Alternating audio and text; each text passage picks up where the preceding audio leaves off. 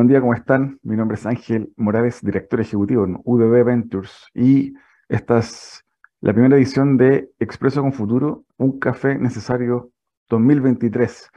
Espero que hayan pasado unas buenas eh, fiestas con sus familias y em, la sesión de hoy para iniciar este 2023 va a estar enfocada en em, tecnología. Vamos a estar conversando eh, este día con Gisela Miranda, quien es coordinadora eh, general de Hub Apta, sobre tendencias tecnológicas, sobre también lo que están haciendo en Hub Apta y obviamente también sobre tendencias industriales para empezar a entrar en materia lo que va a ser este año, mucho sobre lo que está ocurriendo hoy con inteligencia artificial, metaverso, etcétera. Vamos a estar de ello hablando el día de hoy con Gisela Miranda, Giselle Miranda, al regreso de esta breve pausa, no se lo pierdan.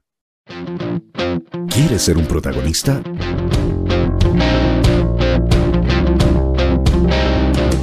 Escríbenos a invitados@divoxradio.com.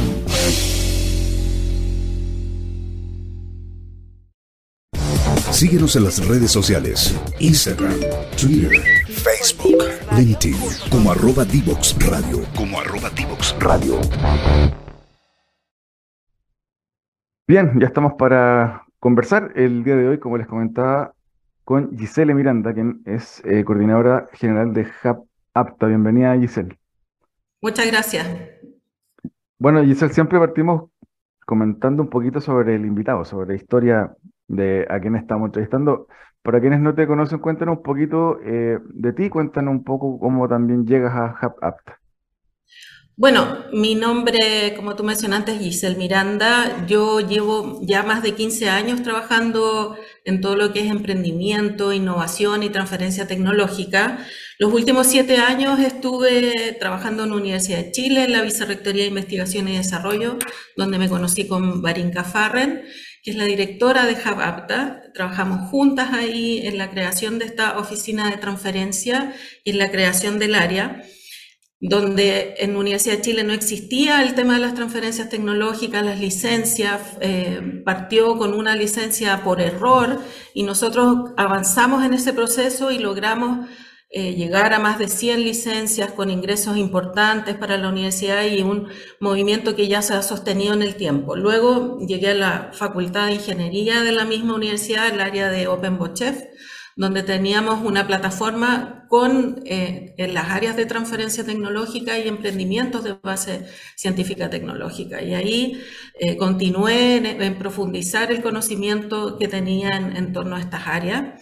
Y luego eh, nos volvimos a encontrar con Marinka y me invitó a participar del Hub. Eh, yo me vine feliz para poder eh, avanzar en este camino. Es una plataforma mucho más grande todavía que una universidad. La Universidad de Chile es muy grande, pero acá sigue siendo aún más grande porque tiene una cobertura en todo el territorio y trabajamos con más de 20 universidades y centros. Entonces, fue un desafío importante para mi carrera y del que estoy muy, muy contenta.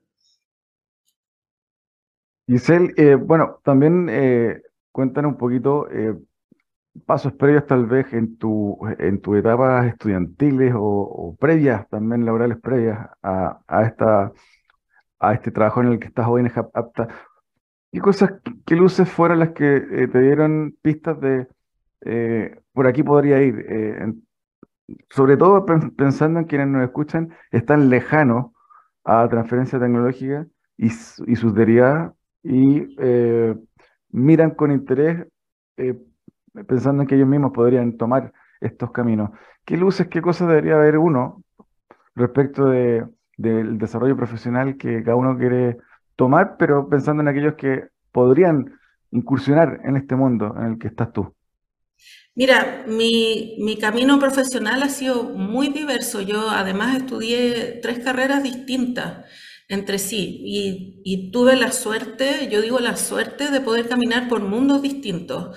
Eh, trabajé en el mundo de la fruticultura, trabajé en servicios de alimentación colectiva, he trabajado en mundos muy diversos y yo creo que esa es una ventaja que te permite en el momento de poder abordar estas áreas entender que el universo es gigante y que tenemos una cantidad de, distintas de, maneras de abordar los negocios. Hay áreas, industrias que se están desarrollando permanentemente en Chile, que van creciendo, que van desapareciendo, eh, que tienen ciclos, y eso es muy interesante de mirar. Y, esos ciclos, nosotros, eh, yo ya tengo muchos años trabajando, estudiando y, avanzando en el, camino laboral, yo ya voy en la siguiente etapa, no estoy en el inicio.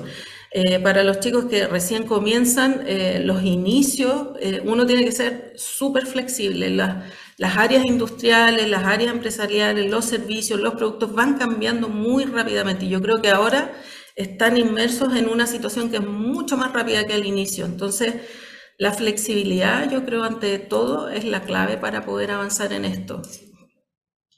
Eh, bueno, el segundo bloque vamos a, entrar en materia comentando en profundidad sobre Hub Apta, pero para quienes no conocen, cuéntanos un poquito eh, el origen de esta línea de eh, proyectos que permite el surgimiento de, varios hubs que hoy día hay en, Chile.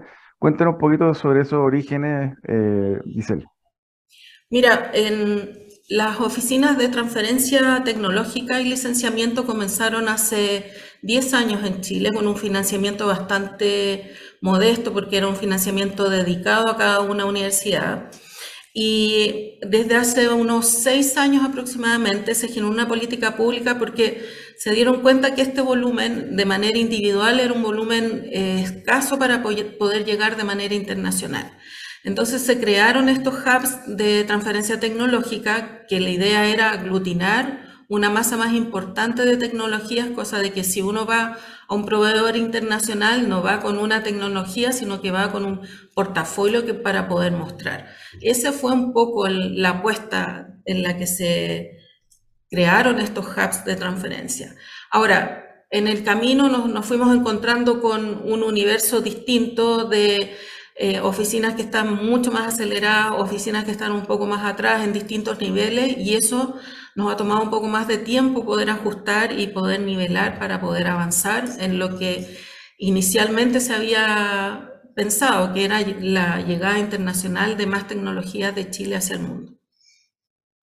A tu juicio, Giselle, en esa línea, en, cuanto al desarrollo de estos, y el surgimiento de estos hubs, em, ¿cuáles fueron las brechas o cuáles son o siguen siendo las brechas que eh, se detectaron, se diagnosticaron para posibilitar o, validar el, surgimiento de estos hubs? ¿Qué, ¿Cuáles son aquellos espacios donde falta seguir trabajando para fortalecer esta, esta, esta infraestructura tecnológica y este capital también humano que se hace cargo de estos desafíos? Yo creo que todavía nos falta la llegada con la industria, que la industria también entienda que los tiempos de desarrollo, si quieren desarrollos de tecnología de primer nivel, requieren un tiempo, requieren inversión. Eh, los tiempos de la industria no son los mismos que los tiempos de la academia y eso hay que entenderlo y mostrarlo, pero una vez que ese camino se, se, se une y las industrias entienden que este capital humano ellos nunca lo van a poder formar ni tener en sus áreas porque son capitales humanos muy caros de sostener.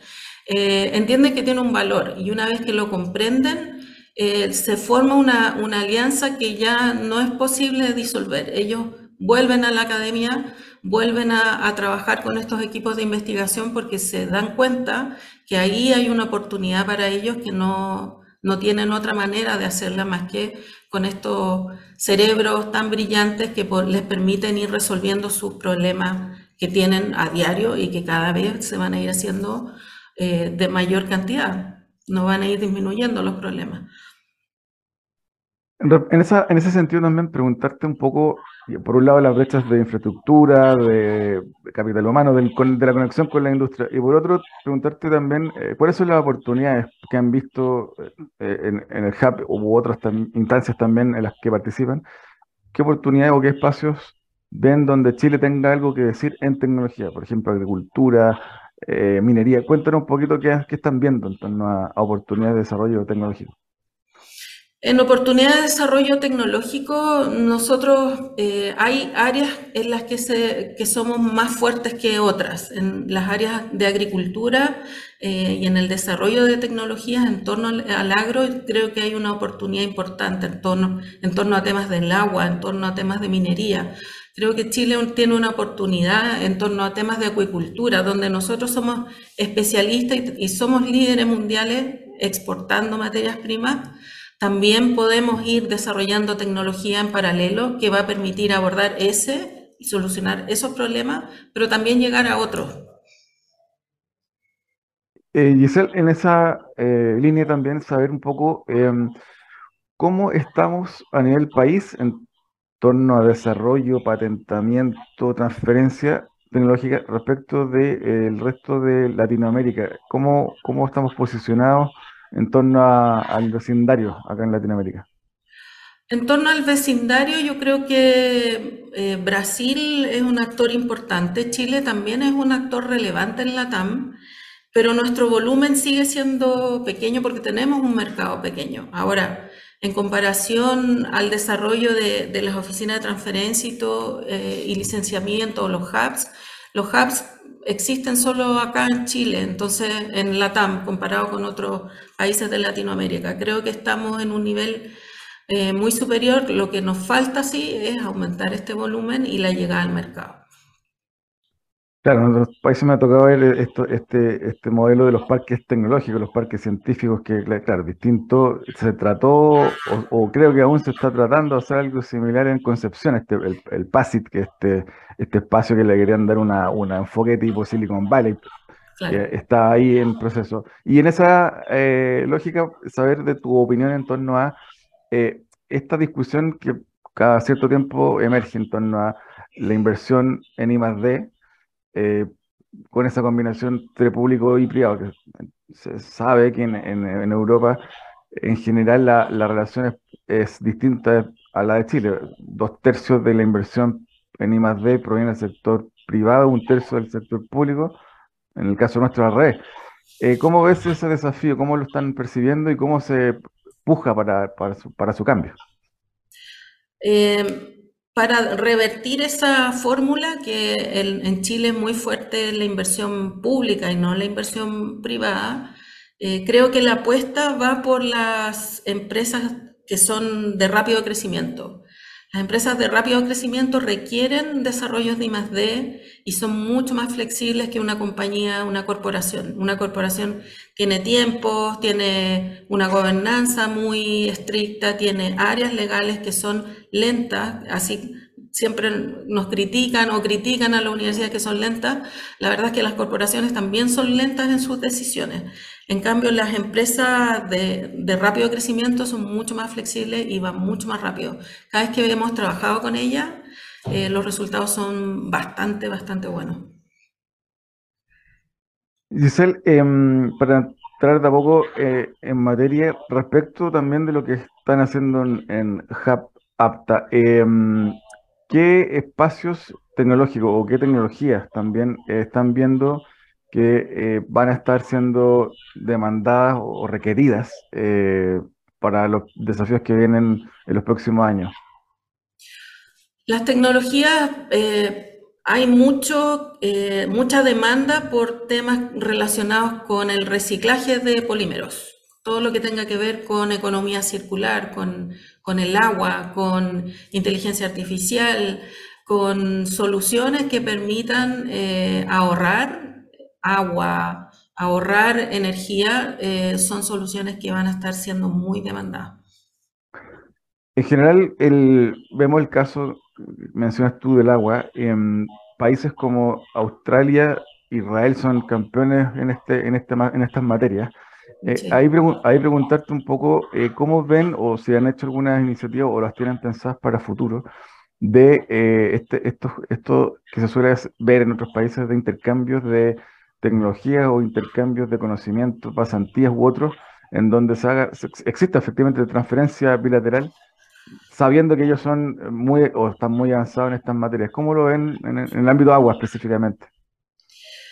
Eh, en el ámbito de agua, en, específico con Israel, se han hecho, yo nosotros no nos ha tocado participar como hub, pero he visto eh, la llegada, la traída de expertos, he visto que algunos científicos también tienen conexión con científicos de allá, entonces no es algo que estemos alejados del conocimiento, sobre todo lo que tiene que ver en membranas, en, el reciclaje o en el tema del agua, desalinización de agua. Hay mucho trabajo con, Israel para ello. Pero, mm, ¿cómo lo vamos a hacer? Abordamos distintas, tenemos una tecnología en particular que no es eh, solución para el agua en particular, pero sí nos permite ahorrar agua, que es una malla fotoselectiva. Permite ahorrar generar ahorros importantes de agua en, los cultivos. Entonces, eh, hay, tecnologías que, si bien es cierto, puede que no sean específicamente para ahorrar el agua, pero que generan ese ahorro. Entonces, también hay que tener esa mirada de cómo eh, vemos las tecnologías que permitan generar este tipo de, de ahorros o de mejoras en torno a esta situación que va a ser crítica para los próximos años. Bueno, en el siguiente bloque quiero seguir conversando contigo en torno a esto también, a qué otras tecnologías y qué otras industrias en Chile pueden ser interesantes es, eh, de permear mediante tecnología para impulsar un desarrollo un poco más profundo, complejizar también la matriz productiva, que es un tema que, nos interesa bastante acá en este programa Expreso con Futuro. Te invito a una breve pausa, vamos y volvemos para, para seguir conversando sobre tecnología y Hub Apta con Giselle Miranda. Divoxradio.com. Codiseñando el futuro.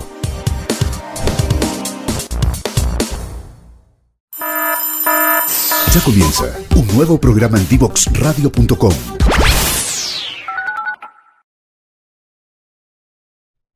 Bien, seguimos conversando con Giselle Miranda de Hub Apta. Bueno, Giselle, conversamos un poquito sobre eh, el Hub, las eh, brechas diagnósticos que existen y que dan origen a los hubs en general en Chile, a estos proyectos em, eh, de, alto impacto en torno a, tecnología y transferencia en nuestro país. Y eh, para quienes no conocen, me gustaría que pudieses hacer un, nuevamente una recapitulación y mini resumen de, de eh, qué es Hub Apta y en qué están enfocados hoy. Bueno, nosotros somos una corporación de derecho privado donde tenemos 10 universidades socias y además trabajamos con 10 más eh, tenemos cobertura en todo el territorio nacional y eh, además eh, podemos capturar casi cerca del 47% de la, de la I D que se genera en Chile. Dado este universo de investigadores que están en estas universidades que son muy importantes. Entonces, nuestro, tenemos una, un portafolio colaborativo en el que trabajamos con ellos y además trabajamos con algunos programas que nos permiten eh, la generación de empresas de base científica tecnológica, abordar desafíos con la industria y eh, acortar estas brechas para poder llegar con más tecnologías al mercado. En esa eh, línea, em, comentamos un poquito esto de, estas tecnologías que me comentaste al principio, en el primer bloque, inteligencia artificial u otras que estén viendo de interés para explotar ciertas industrias. Cuéntanos un poquito, eh, un doble clic sobre ello y em, qué caso o qué iniciativas están eh, eh, manejando para, este 2023 en, ese camino. Bueno, nosotros estamos diseñando, se diseñó un programa que se llama CADAI en conjunto con NTT Data para poder abordar estos desafíos en torno a esta política nacional de inteligencia artificial que está proyectada hacia el 2030. Entonces, ahí nosotros estamos en, medio de este desafío, eh, pudiendo aportar este granito articulador con nuestros socios, estos cerebros que tenemos asociados con, desarrollos y centros de investigación, para poder eh, hacer estas pruebas con NTT Data y poder articular otros actores que tengan estos desafíos en torno a la inteligencia artificial. Entonces, ahí estamos... Eh, preparándonos para poder en marzo hacer este lanzamiento y poder salir a la búsqueda de nuevos desarrollos tecnológicos. ¿Por dónde van los tiros? Eh, por lo que sea más fuerte, hay áreas que son muy fuertes en Chile en torno a la inteligencia artificial y que pueden generar nuevas soluciones. El área de astronomía es, un área muy fuerte en Chile, pero que está concentrada muy fuerte hacia el área astronómica pero como tienen esa capacidad de análisis de datos tan gigantesca, también podría eventualmente abordar soluciones para otras industrias. Así que yo tengo la esperanza que por ahí se puedan ir eh, generando nuevas soluciones para nosotros, para el mundo.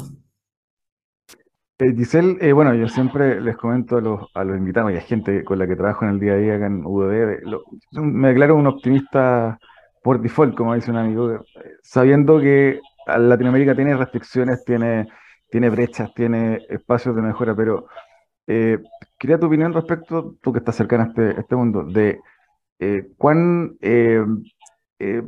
claro ves tú que a futuro Chile puede ser, como ya hemos visto casos, un exportador de tecnología? ¿Cómo, cómo lo ves a, futuro, tal vez 10, 20, 30 años más, a pesar de las fechas que tenemos? ¿Es una posibilidad real o, o debiésemos quedarnos en la lógica de la exportación de commodities? No, no, no, no, yo también soy bastante optimista y me ha tocado ver casos eh, impresionantes de soluciones tecnológicas realizadas por gente, solamente por chilenos. Entonces, eh, creo que tenemos la capacidad, eh, tenemos lo, el, el, nivel de conocimiento adecuado para poder llegar con soluciones. A lo mejor no en todas las industrias, eso sí creo que hay que poner foco. nosotros ya no estamos en la industria farma, por ejemplo, no somos actores relevantes en eso, pero sí podemos serlo en nuestras propias industrias, industrias mineras, industrias agrícolas, industrias de inteligencia artificial, industria de astronomía, de espacial, eso sí podemos jugar, sí podemos hacerlo. Tenemos gente, tenemos capital humano, hay que seguir formándolo, sí, pero tenemos áreas en las que se puede avanzar en torno a ello.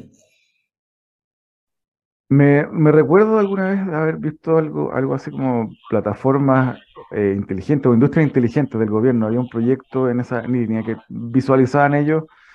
Hay una persona de apellido Cubillos, que creo que es el director de, esta, de esta plataforma, y hablan de ciertos sectores industriales, eh, eh, la industria de la energía solar, minera, astronomía, etcétera. ¿Ves tú agricultura? ¿Compartes tú esta visión de tal vez clusterizar pensando en que hay ciertos sectores industriales en, Chile en donde metiendo o transfiriendo tecnología se puede acelerar el crecimiento, se puede impactar tal vez también en ventas de esos servicios y productos. Eh, ¿cómo, ¿cómo, lo ven eh, esos sectores industriales? Yo creo que, eh, por ejemplo, en el caso de astronomía, que me tocó verlo muy de cerca en un caso en, en la Facultad de Ingeniería en la Chile, eh, en conjunto con el hospital clínico, una cosa totalmente nada que ver, o sea, gente de astronomía con gente del hospital, pudiendo hacer eh, algoritmos que pudieran predecir eh, perfusión cardíaca. Era una cosa muy loca, pero los radiólogos procesan una cantidad importante de imágenes, pero ellos no tienen la capacidad de generar algoritmos predictivos. Pero sí lo tienen tienen la capacidad la gente que trabaja con imágenes que son la gente que trabaja en astronomía. Entonces, si uno logra entender ambos mundos o entender los mundos donde puede hacer las conexiones, creo que podemos ir avanzando mucho, mucho más rápido. Creo que hay oportunidades y nosotros como estos traductores de, de, la creación o del conocimiento nos permite ir conectando estos mundos. Te quiero llevar también al mundo más corporativo respecto de de, cómo a tu juicio se está dando eh, la producción de I+.D. en la empresa. ya lo comentamos un poco en el principio del programa. Eh, todavía falta que muchas más empresas o el sector privado en general invierta más en I+.D. y revertir esta proporción de sector público-privado. Eh, está esta ley de I+.D., el incentivo tributario que tiene Corfo para poder impulsar. ¿Cómo, cómo ves estos estímulos o estos incentivos para que el sector privado se vuelque de una manera más acelerada, si uno quiere, de cara a la inversión en I+.D.? Yo creo que son incentivos que todavía quedan cortos. Si buscamos incentivos, escuché de, parte de Corfo que iban a generarse incentivos eh, a través de Chile Compra para poder eh, hacer desarrollos y pruebas de prototipos con tecnología. Eh, pudiendo invertir las empresas públicas en esto, cosa que hasta el minuto no ocurre, ocurre en muy baja escala, eh, pudiera generar cambios más importantes. Yo creo que cada vez que estos estos juegos cambian donde se amplifican las posibilidades, se generan más beneficios, las empresas toman esas oportunidades. No, una, no oportunidades para poder hacer una trampa, sino que una oportunidad para, para generar eh, mayor conocimiento y mayor desarrollo. Son, son oportunas y yo creo que quedamos cortos. Yo creo que hace falta mucho más incentivos para que esto vaya ocurriendo. Y eh, preguntarte, eh, Respecto de, eso, em, tiene que ver también con un enfoque em, en la manera de que se administran las compañías respecto de, esta, de esta lejanía también de circuitos tecnológicos como bueno, Silicon Valley eh, el mismo Israel, etcétera, de que las empresas estén lejanas a esos circuitos, por lo tanto lejanas a la innovación y a la, y a la transferencia tecnológica, o netamente también a tu juicio tiene que ver solo con transferencia, perdón, con incentivos para la transferencia. Eh, ¿Van de la mano? ¿Cómo, lo, ¿Cómo ves esa mezcla? Yo creo que hay un mix de, de, cosas. Creo que la industria efectivamente está alejada de, de la academia. Eh, ellos están concentrados, su 80% está concentrado en la productividad, entonces el tiempo para el desarrollo no es un tiempo que se destine en un 80%, sino que es al revés, el 80% se destina a lo productivo. Eh, y ahí eh, nos falta llegar más, mostrar más lo, que hacemos, las oportunidades, jugar un poco, darse la oportunidad de probar, de, ver que acá hay una oportunidad de, de, poder encontrar mejores soluciones a sus problemáticas, problemas que continúan, ellos prefieren en muchas veces continuar con la productividad, aunque tengan muchos problemas, continuar de la misma manera. Pero si ellos tomaran la oportunidad de optimizar estos modelos de productividad a través de soluciones de I+D, creo que sería todavía mucho más enriquecedor para ellos. Creo que hay mucha oportunidad y nos falta todavía, nosotros como estamos en este mundo creemos que nos conocen todos, pero la verdad cuando uno sale a la industria, eh, hay mucha industria que no sabe lo que hacemos. Entonces, nos falta todavía, además de los incentivos, sensibilizar y mostrar todo lo que nosotros estamos haciendo. Algo comentamos también del tema capital humano en, el bloque anterior. El capital humano, eh, así, así como también el capital de riesgo, la inversión. Eh, la literatura indica que es vital para poder tener un ecosistema vibrante, productivo tecnológicamente. Eh, y en ese sentido, preguntarte cómo estamos y qué espacios de, mejora tenemos en el corto mediano plazo respecto de capital humano. Eh, muchos se dice que los ingenieros chilenos son muy buenos, son también catalogados fuera, investigadores también, gente que se va a estudiar beca Chile y se queda fuera. Eh, eh, cuéntanos un poquito sobre cómo está nuestro capital humano hoy y qué espacios de mejora tenemos para el futuro. Yo creo que los principales desafíos son eh, la formación de capital humano que tiene que ver con desarrollos tecnológicos. El, capital humano en ámbitos informáticos, por ejemplo, está permanentemente desafiado por los nuevos desarrollos y las mallas eh, académicas no se mueven tan rápido como se mueve la tecnología. Entonces, cuando la malla académica termina, generalmente el, conocimiento que adquirió ese alumno queda ah, muchas veces obsoleto. Entonces, esas mallas también tienen que ser mucho más flexibles para que puedan estos alumnos poder ir avanzando en la medida que va avanzando la, la tecnología. Es un desafío no menor porque las academias tienen tiempo que muchas veces no, algunos evolucionan bastante rápido, pero hay otros que van un poco más lento y ahí hay que también hacer ajustes de acuerdo a cómo se va desarrollando la tecnología. Sí, eh, pasa mucho que, o me toca ver, eh, que efectivamente eh, hay, algunos, hay, hay algunos ámbitos en los cuales el desarrollo de capital humano en otros países está mucho más avanzado, por ejemplo, inteligencia artificial o, o bueno, ahora que está tan de moda esto del metaverso, eh, y, luego, además, el tema de los volúmenes eh, es un elemento a considerar. Cuando uno tiene un país como China que produce eh, desarrolladores o expertos en inteligencia artificial por montones, por, por, una lógica de volumen poblacional, versus países como el nuestro que tenemos 20, 20 y algo millones de personas, la pregunta ahí es, ¿cómo uno compite? ¿Cómo compiten los países cuando tiene esas diferencias de volúmenes de masa de trabajadores tecnológicos a su vez también, eh, las diferencias se notan. ¿Cómo, eh, cómo lo ven, cómo lo ves tú respecto de, estas distinciones de volúmenes de capitales humanos? Los volúmenes son, efectivamente son bajos, comparado con India, con China, eh, son volúmenes pequeños, pero hay oportunidades de especialización también en las que si este capital humano es entrenado en áreas que son muy específicas y muy demandadas, eh, creo que tenemos una oportunidad. Sigue habiendo una alta demanda a pesar de la cantidad impresionante de capital humano que puede tener China o India, no es suficiente para cubrir eh, la demanda que hay en torno a tecnologías de información.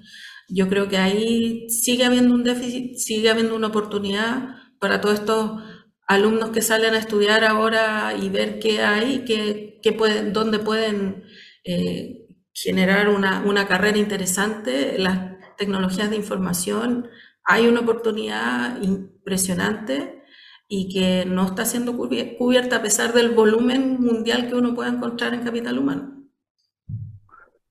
Giselle, y para ir eh, sintetizando un poco, quería que me comentara un poquito los principales desafíos que eh, tú y, bueno, y de Apta ven eh, respecto de lo que viene en desarrollo tecnológico, en transferencia, en competitividad tecnológica para, para nuestro país. ¿Cuáles son los principales desafíos ¿Y qué cosas hay que estar mirando?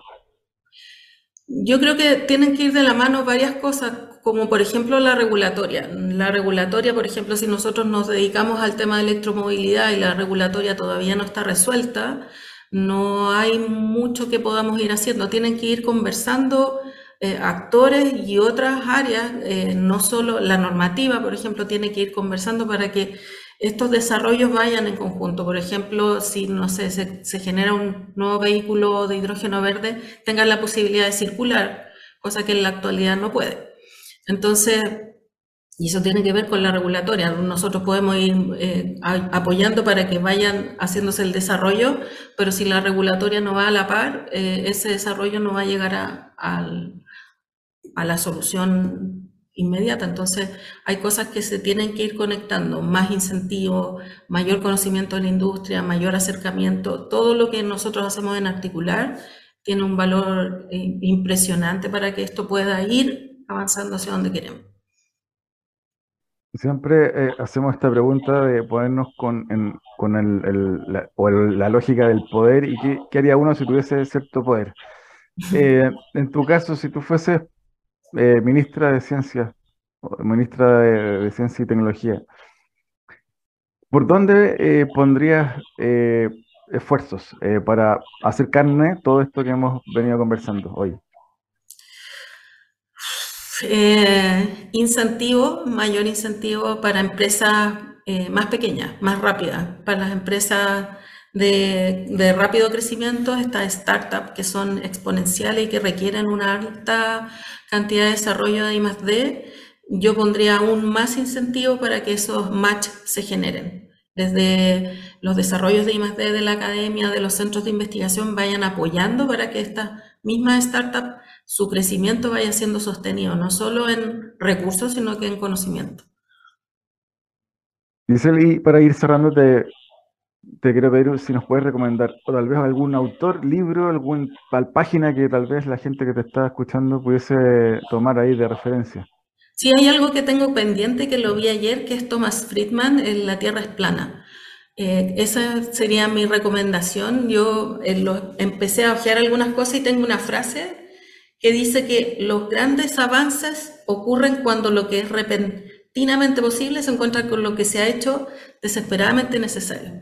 Así que creo que es un autor muy interesante, está muy, muy de moda, por decirlo de alguna manera, y creo que es, es una mirada que él tiene que por donde nosotros debemos empezar a mirar cómo está este mundo globalizado y cómo nos podemos ir conectando. Oye, eh, te quiero agradecer primero que nada, Giselle, la conversación y, me gustaría dejarte este, estos minutos que nos quedan para tal vez tú puedas invitar a quienes nos escuchan a que quieran y, les interesa revisar un poco lo que hace eh, Apta, dónde ubicarlos, cómo acceder a información, etcétera. Sí, los invito, nuestras redes sociales tienen que ver con Hub Apta, H-V-A-P-T-A.